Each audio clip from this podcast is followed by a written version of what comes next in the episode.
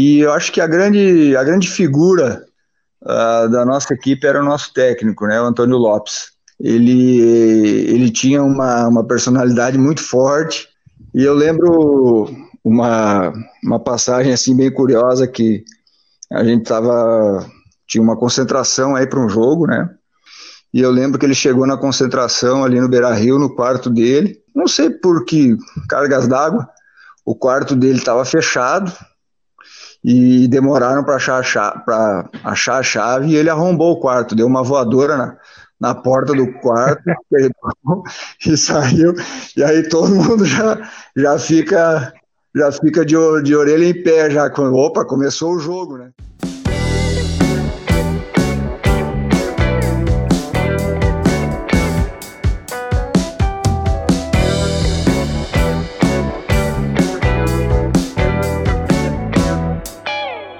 Seguimos em quarentena, seguimos sem esporte, segue tudo parado e o cara da vez chega ao segundo episódio. Então, bom dia, boa tarde para você que está nos ouvindo pelo Spotify, pela plataformas de podcast que você preferir, ou pelo Facebook ou pelo YouTube. Chegamos ao segundo episódio. Semana passada, o primeiro episódio do Cara da Vez com Cleverson Signori, o capitão de Parobé. Nesse segundo episódio, nós temos um convidado que é ex-jogador de futebol, atua em clubes como Ipiranga, Jerechinho, Londrina, o Caxias, Bahia e o Internacional. Hoje ele é treinador de futebol e estava na Casa Mata quando o Esporte Clube Igrejinha saiu da segunda divisão e foi para a divisão de acesso. Ele é gaúcho de Machadinho, ele é Everton Luiz Fabro. Everton, tudo certo? Tudo bom, é um prazer falar com vocês aí, pessoal. Comigo mais uma vez, Vanderlei Ratzenberger para comandar esse segundo episódio do Cara Vez. Vanderlei Ratzenberger continua em casa, meu querido? Lógico, né, Rafa? Estamos aí nessa quarentena. Esperamos ter um grande bate-papo aí com o professor Everton, Rafa. É isso aí. Antes de começar, lembrar todo mundo que, se puder, fique em casa, continue em casa, que isso está demorando a passar, mas uma hora vai passar. Para a gente dar início, então, ao nosso bate-papo com Everton Fabro, professor Everton Fabro, quero saber dele como é que era o menino Everton antes de chegar no futebol profissional. Pô, Rafa, minha vida é, sempre ligado ao futebol, né? Desde criança aí, é, jogando bola na rua. Eu nasci em Machadinho, né? Interior do Rio Grande do Sul, é, perto do Rio, Rio Pelotas lá. E desde, desde moleque, né? Diversão era sempre correr atrás da bola o dia inteiro.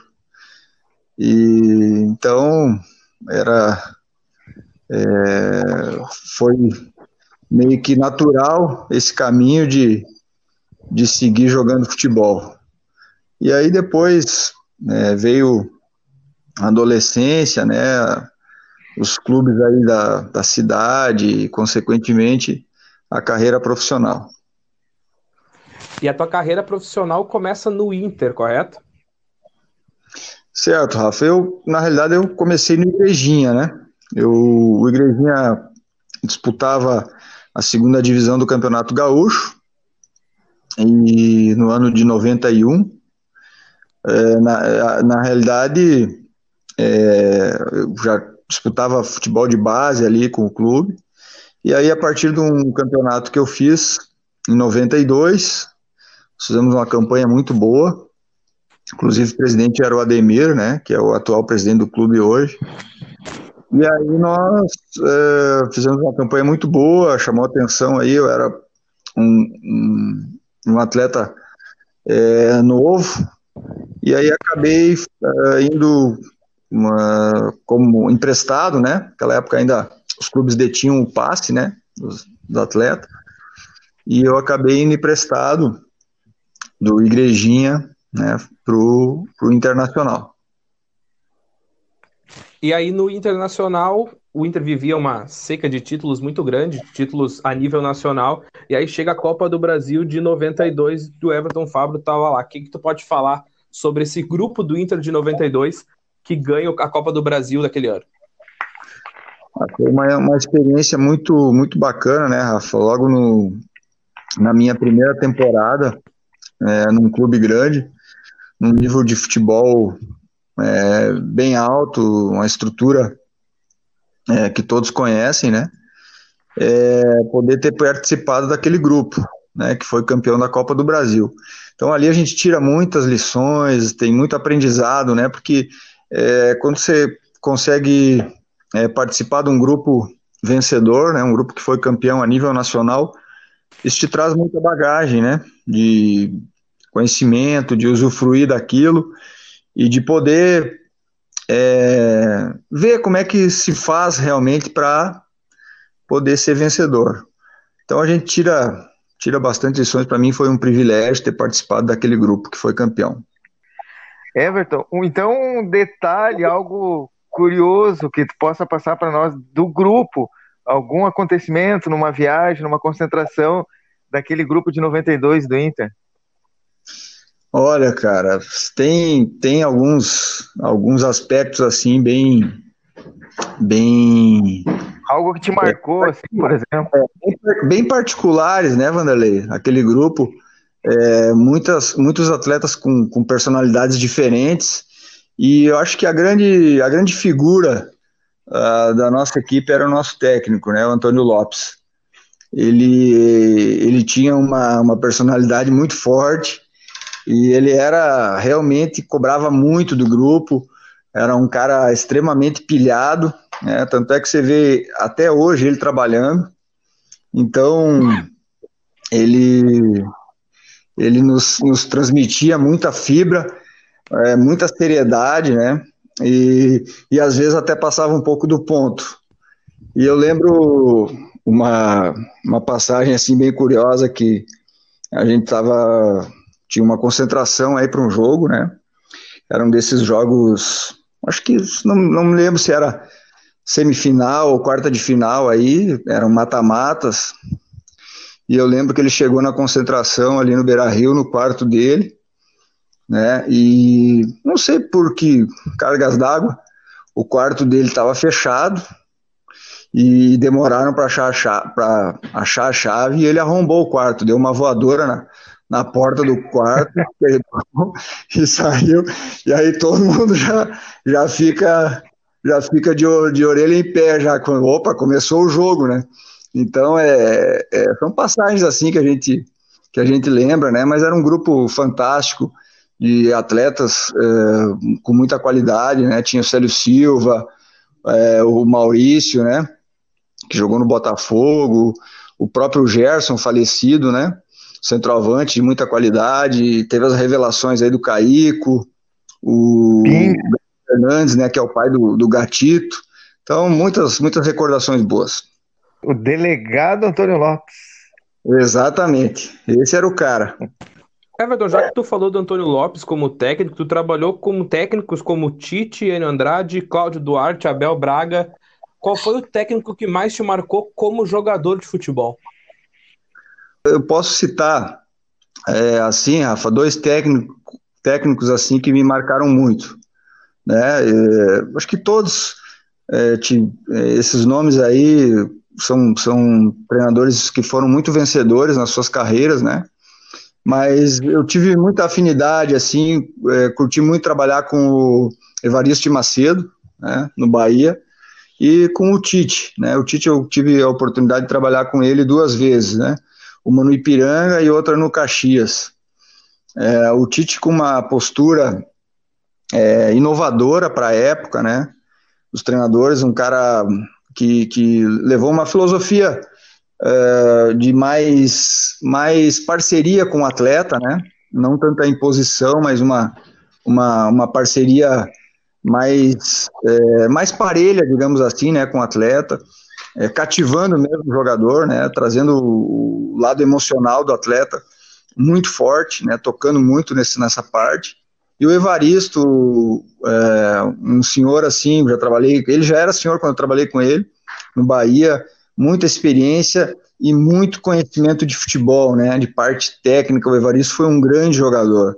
Então, é, ele participava das rodas de bobo no aquecimento, né, quando a gente ia fazer o treino, e ele era fantástico, cara. A gente via é, ele já mesmo com 60 e poucos anos, assim, com uma técnica fantástica e um espírito competitivo incrível. Então, é, não é à toa que esses caras aí foram muito vencedores nas suas carreiras. Everton, então Tite e Evaristo foram os que mais te marcaram como jogador. E o que que tu levou de aprendizado dos teus treinadores quando tu virou técnico de futebol? Olha, cara, você pega, tem, a gente tem a, própria a própria personalidade e você pega é, muitos ensinamentos, né? Um pouco de cada um, aquilo que você acha que, que funcionou, né? Que deu certo, é, é, que corresponde aos valores que a gente tem. Eu acho que isso é, é essa associação é muito importante, né? Você ter é, absorver o conhecimento aí de todos, né? Um pouco de cada um aí e tentar trazer para o seu trabalho dentro dos valores que, que a gente acredita. Eu acho que isso é o mais é o mais importante. E nessa nessa trajetória, eu tive a oportunidade né, de trabalhar aí com, com vários nomes aí. É, o próprio Geninho, é, também foi um cara que, que eu trabalhei em, é, em duas temporadas, o falecido Valmir Lorus, cada um com a sua peculiaridade, mas com certeza grandes treinadores. Então, o, o grande lance é você é, é, é reviver isso, tentar absorver e tentar colocar para o seu trabalho aí um pouco de, daquilo que você acredita. Como jogador de futebol ainda, voltando um pouquinho antes de virar técnico, qual foi o teu momento mais importante na carreira que tu pode contar para gente? Olha, Rafa, eu essa parte da, da Copa do Brasil, essa passagem pelo Inter, eu fiquei quase três anos ali no Inter, fui bicampeão gaúcho, 92, 94, 94 eu participei mais dos jogos, é, 92 eu tive poucas participações, mas 92 com certeza foi, foi marcante pelo, pela conquista a nível nacional. É, como eu falei antes, isso é, é, é uma experiência muito bacana de, de, se viver. E depois no Bahia. Acho que o momento mais, mais bacana que eu tive foi ter feito um gol no, no Bavi, no Campeonato Brasileiro de 97, a Fonte Nova tinham 90 mil pessoas. E, Meu Deus. E eu, eu fiz o, o, terceiro gol. O jogo foi 3 a 3 né? No Campeonato Brasileiro foi 3 a 3 o jogo. Eu fiz o terceiro gol, gol de empate do Bahia. E jogavam pelo Vitória, jogava Bebeto, né? O Bebeto tinha sido campeão mundial em 94. E o Túlio, Túlio Maravilha. Então foi uma experiência muito bacana pela pela, pelo que é o clássico e, e, e, principalmente pelo número de pessoas que, de torcedores que estavam no, na Fonte Nova e a, a, emoção que é, né, de fazer um gol é, com esse tanto de gente. Vanderlei, mais alguma pergunta sobre a carreira de jogador do Everton? Olha, sobre o jogador, um jogo, ele falou do Bavi, né? E, e o gol, eu ia questionar sobre um gol, sobre uma atuação como jogador, né? Então eu gol e esse Bavi, né, Everton? Esse, esse aí foi marcante, Vanderlei. Foi realmente foi, é, sem sombra de dúvida, assim, o momento mais, posso dizer, emocionante da minha carreira, assim, uma das coisas mais incríveis assim que eu vivi. Aí o Everton Fabra encerra a carreira como treinador, como jogador, aliás, e vira treinador. Como é que surgiu o convite para tu trabalhar no Esporte Clube Igrejinha, ser treinador de Igrejinha na retomada do clube? Bom, Rafa, eu estava eu tava em Salvador, acabou, parei de jogar futebol, fui morar em Salvador, fiquei dois anos e meio lá, quase três, com eu e meu irmão, a gente planos de ir para lá. É, retornei para a igrejinha em função de, de, de, situações pessoais, da adaptação do meu filho, né? A gente acabou retornando para a igrejinha e nesse período surgiu o convite do Fabiel para a gente uh, começar um projeto né, de reestruturação do clube, tanto da parte técnica né, de futebol como a parte de patrimônio. E eu não sei se vocês é, vão lembrar ou se vocês têm conhecimento, mas com certeza sim, o clube estava é, é, parado, né? O clube não tinha, tinha uma, uma escolinha, não, não, estava com o futebol praticamente desativado, o patrimônio todo deteriorado, teve que ser uma reconstrução total. Então aí foi em 2007 surgiu esse convite do Fabiel. E tu aceitou de pronto? Teve alguma algum pé atrás, algum receio de aceitar o convite e trabalhar com a igrejinha? Não, Rafa, eu já estava no Rio Grande do Sul, né? Eu já tinha voltado em situação é, para essas questões pessoais aí do de ter uma adaptação melhor com meu filho. Ele estava sentindo saudade de ficar perto da família e, e aí a gente acabou. Ele tinha 14 anos na época, então foi muito em função dele o meu retorno e eu estava trabalhando, né? Eu estava trabalhando numa empresa, eu estava fazendo, eu estava com uma empresa de representações né? E aí eu parei com essa empresa de representações, assim que o Fabiel me, me apresentou a ideia, é, era uma coisa meio, olha, não vai, eu não tinha nem salário no início, para tu ter uma ideia, a gente começou, eu, eu, eu fiquei oito meses trabalhando sem receber salário, né, só para tu ter uma noção de como é que foi o começo das coisas, mas tudo em função uh, de, de começar um projeto de, de futebol e de reestruturar o clube. Aí o Igrejinha volta às competições, primeiro de base, depois as competições com o grupo principal e volta na segundona. Em 2017, o Igrejinha volta, sai da segunda divisão e vai jogar a divisão de acesso. Everton, aquele dia, Igrejinha e Novo Horizonte, qual é a primeira lembrança que te veio na cabeça? Olha, felicidade, cara.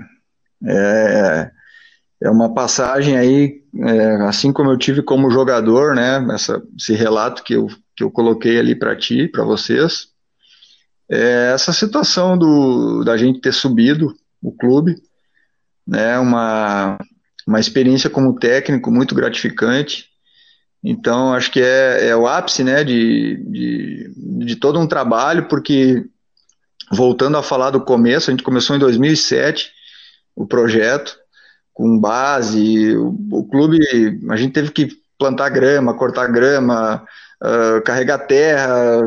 Nós fizemos de tudo no clube, né? O clube foi começou do zero, tinha um orçamento muito pequeno, então a gente chegar depois de vários anos é, ter essa conquista foi a realização, é, tipo, de, a consolidação, né, de, de um trabalho é, bem feito. Então, uma gratificação enorme de ter conquistado. Então, o sentimento é de felicidade e de dever cumprido. Sobre esse jogo aí, a, a campanha do Igrejinha na, na segunda divisão de 2017, na primeira fase, estava no, no, no grupo com Grêmio, Três Passos, Elite, Gaúcho de Passo Fundo, PRS e Nova Prata. O Igrejinha conseguiu a classificação ficando em terceiro lugar na chave e teve bons confrontos contra a equipe do Grêmio. O que falar sobre os jogos contra o Grêmio, Everton? Lógico que era uma equipe, a, a, equipe B, né? Mas jogadores que com muito potencial, que hoje jogam em várias equipes até, né? Sim, nós, nós traçamos uma estratégia no início da, da dessa fase, né, Vanderlei? É, onde a gente tinha. Foi um, um, um campeonato que a dupla Grenal participou. E eles com Sim. certeza estavam no nível ah, das equipes aí.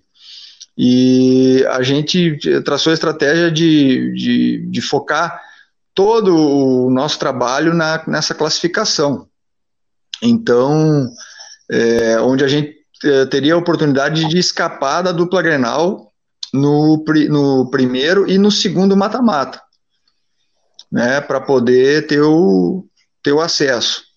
E eles, é, com certeza, como eu falei, eles tinham uma equipe superior ali, jogava Jean-Pierre, PP, esses caras que, que estão hoje aí no, no, no, no profissional. Grupo, do Grêmio, é, no grupo principal do Grêmio, então era uma equipe de muita qualidade.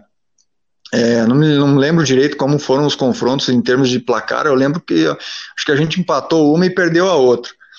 Mas a nossa estratégia foi toda focada hum, nos, nos, nos, nossos principais adversários. E eu lembro que foi decisivo o confronto com o Três Passos, que era o clube a ser batido para a gente brigar para subir. E aí na fase decisiva nós conseguimos ganhar deles aqui e empatar lá, onde nos colocou na, na posição que a gente queria. O Três Passos, que tinha uma grande equipe também naquela temporada lá uh, de 2017, ficou em segundo lugar na chave do Igrejinha. Os jogos do Igrejinha contra o Grêmio, no jogo lá em Porto Alegre, o Grêmio venceu por 1 a 0 e aqui em Igrejinha também deu 1 a 0 O Grêmio ganhou os dois jogos do Igrejinha, mas foram é. dois jogos porque o Igrejinha teve boa atuação. Passando para a segunda fase, já o Igrejinha é, da, da segunda de 2017. Oi. O gol, do, o gol do Grêmio contra o Igrejinha em Igrejinha foi marcado pelo Lima, que estava no Ceará. O Lima, exatamente. É, para ver, são todos jogadores que já estão disputando no, no Campeonato Brasileiro, né? GPR, Lima, PP. É um grupo de muita qualidade do Grêmio naquele ano. Isso, uma equipe muito qualificada ali, né, Vanderlei? Isso. Então, completando a informação da, divisão, da segunda divisão de 2017, aí na segunda fase eram duas chaves de seis equipes. O Igrejinha caiu no grupo D, novamente com o Grêmio Três Passos, aí tinha o Gaúcho, o PRS e a equipe do Elite. Uh, e nessa segunda fase, sim, o Igrejinha encerrou na primeira colocação, com 20 pontos, ganho em 10 jogos, ficando dois pontos na frente do Grêmio. E segunda, a segunda fase ainda foi melhor que a primeira. É, a gente focou, apostamos todas as nossas fichas aí nessa segunda fase para poder é, fazer uma boa campanha. E aí sim a gente ficou em primeiro e aí conseguiu escapar dos mata-matas decisivos da dupla Grenal. É, no jogo em Porto Alegre, na segunda fase, deu 0 a 0 E em Igrejinha o Grêmio ganhou pelo placar de 3 a 1 daí. 3 a 1 é isso. O... É. Mas o Igrejinha conseguiu ficar na primeira colocação do grupo e daí foi para as quartas de finais. Aí já era mata-mata, né? Isso aí, aí veio o jogo contra o Novo Horizonte, né? Que, que deu a classificação, empate lá em Novo Horizonte, em Esteio, né? Em 1 a 1 e depois no jogo de volta em Igrejinha, o Igrejinha venceu pelo placar de 2 a 0 garantiu vaga para semifinal. Aí, como na semifinal deu Inter e Grêmio, o Igrejinha e o Bagé, que foi outra equipe que chegou na, nas semifinais, conquistaram a vaga para a divisão de acesso do ano seguinte, né? O primeiro jogo contra o Novo Horizonte, eu acho que foi em São Leopoldo. Exatamente, Rafa. No campo do Aimoré. É, o Igrejinha empatou 1 a 1 o gol foi do Pitoco, o gol do Igrejinha. Isso aí. Aí no jogo de volta, 2x0 Igrejinha é aquela festa, né? Isso aí, aí é o acesso da Igrejinha. E aí o Igrejinha então sobe para a divisão de acesso no ano de 2018 e a meta do Igrejinha em 2018 era permanecer na divisão de acesso. E o Igrejinha consegue, mas com uma campanha muito atribulada, uma campanha com extrema dificuldade, mas o Igrejinha ficou. Quem caiu naquele ano foi o Brasil de Farroupilha. Como é que foi aquele ano de 2018, Everton? Olha, Rafa, foi o, foi o ano mais difícil que a gente passou no clube, né? É, porque é, o, clube mudou um pouco a, a sua forma de administrativa, né? É, fez uma parceria que acabou não funcionando da forma como, como imaginava. E essa trouxe muitas atribulações aí para o clube. E por sorte, por por, por destino, pela, por a gente também ter traçado uma estratégia, vendo a dificuldade que a gente ia ter e olhando para o Brasil de Farroupilha também, né, que estava com muita dificuldade, nós focamos nesses, nesse adversário e dissemos, olha, essa é a nossa chance de, de permanecer e graças a Deus nós conseguimos, é, com muita dificuldade mesmo, permanecer na divisão de acesso, que era extremamente importante para o clube. E aí, 2019, o Igrejinha então vai jogar novamente a divisão de acesso. E aí, uma campanha mais sólida, uma campanha mais estável do clube. 2019, o que, que foi, Everton? Olha, Rafa, 2019 o clube volta às suas origens, digamos assim, ao, a, a cumprir é, a sua filosofia de trabalho que já vinha desde sempre que nós é, começamos ali o trabalho, e aí conseguimos voltar a ter bons resultados, voltar a ter o comprometimento mais forte de todos, e realmente conseguimos fazer uma campanha muito boa, é, porque a divisão de acesso é um dos campeonatos mais difíceis que tem é, em termos de, de, de, de equilíbrio entre as equipes. É, você vê hoje aí, é, pega as duas chaves que, que tem na divisão de acesso e você vai apontar é, quais são os dois favoritos ou quais são os favoritos para subir. Vão ter aí no mínimo oito, nove é, candidatos é, ao, ao, acesso. Então é um equilíbrio muito grande. O Igrejinha ambicionava estar nessa briga e, e, o ano de 2019 foi muito positivo nesse sentido. A Igrejinha entrou uh, definitivamente para a briga na divisão de acesso. O Igrejinha teve uma boa campanha na primeira fase, estava no grupo B e teve apenas uh, de, dos 14 jogos, 11 jogos ele saiu sem ser derrotado, né? Foram cinco vitórias e seis empates. E teve a segunda melhor defesa no grupo B na primeira fase. Ficou atrás apenas do Esportivo, que sofreu 11 gols e o Igrejinha sofreu 12. E o Igrejinha, na primeira fase, ficou na frente do Ipiranga. Ipiranga que conseguiu acesso nos mata-mata. Então a, a, a campanha do Igrejinha na primeira fase realmente ano passado foi muito boa, muito diferente da que havia sido em 2018. E aí o Igrejinha enfrenta nas quartas de final, foi o Tupi de Criciúma ou me enganei? Não, Guarani de Venâncio. Isso, Guarani de Venâncio.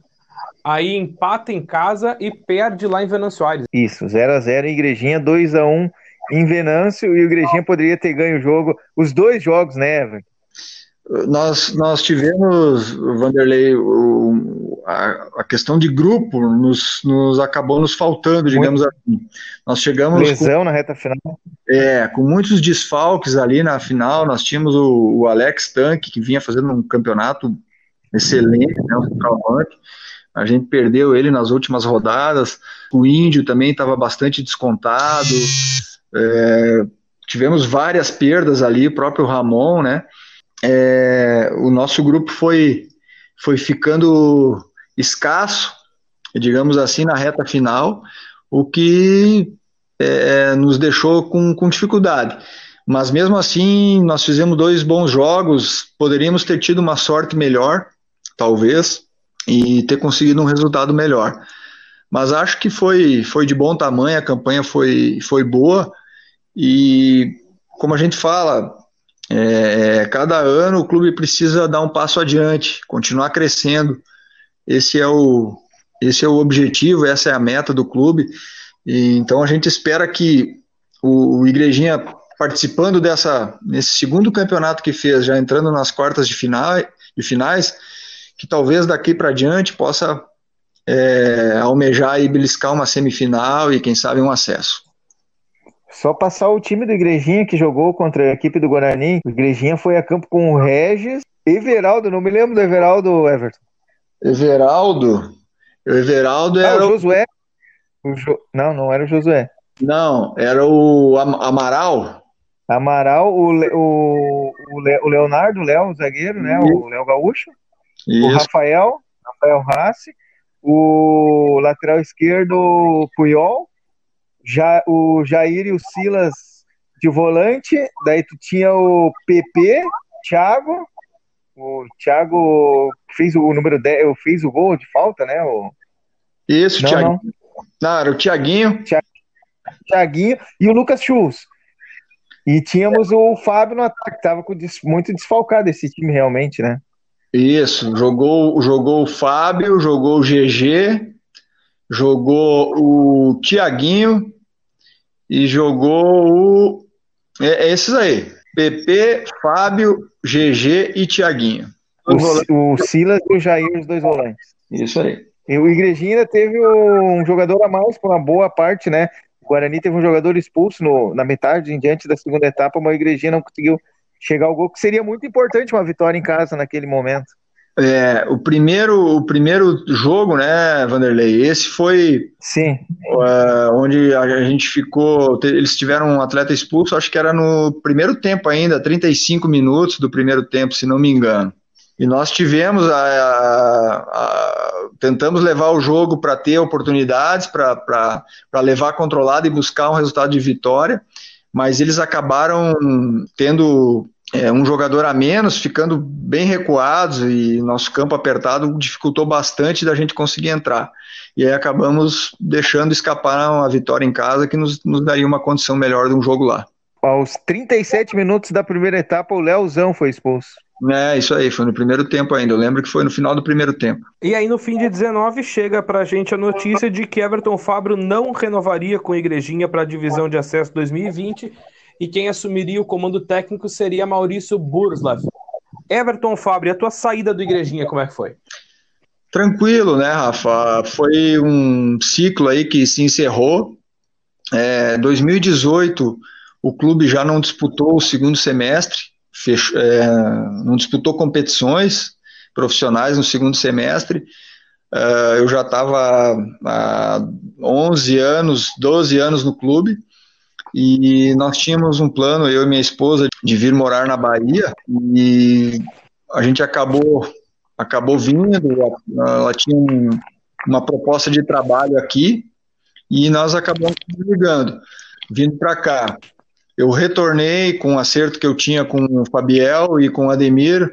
Né, eu queria muito fazer o campeonato de 2019 para não deixar a impressão de 2018, que foi muito ruim, e eles me, me proporcionaram isso, então agradeço bastante a eles, né, porque depois da campanha de 2018 eles ainda acreditaram no meu trabalho e, e eu pude fazer esse campeonato de 2019 com bastante sucesso, acredito, colocando o clube já num patamar um pouco acima e saí bastante realizado de, de, de ter cumprido a missão, né, de ter encerrado meu ciclo aí no, no clube, mas ter deixado é, um legado, né, de ter participado do, com, com, muito orgulho de uma reconstrução do clube e ver é, principalmente onde o clube está hoje.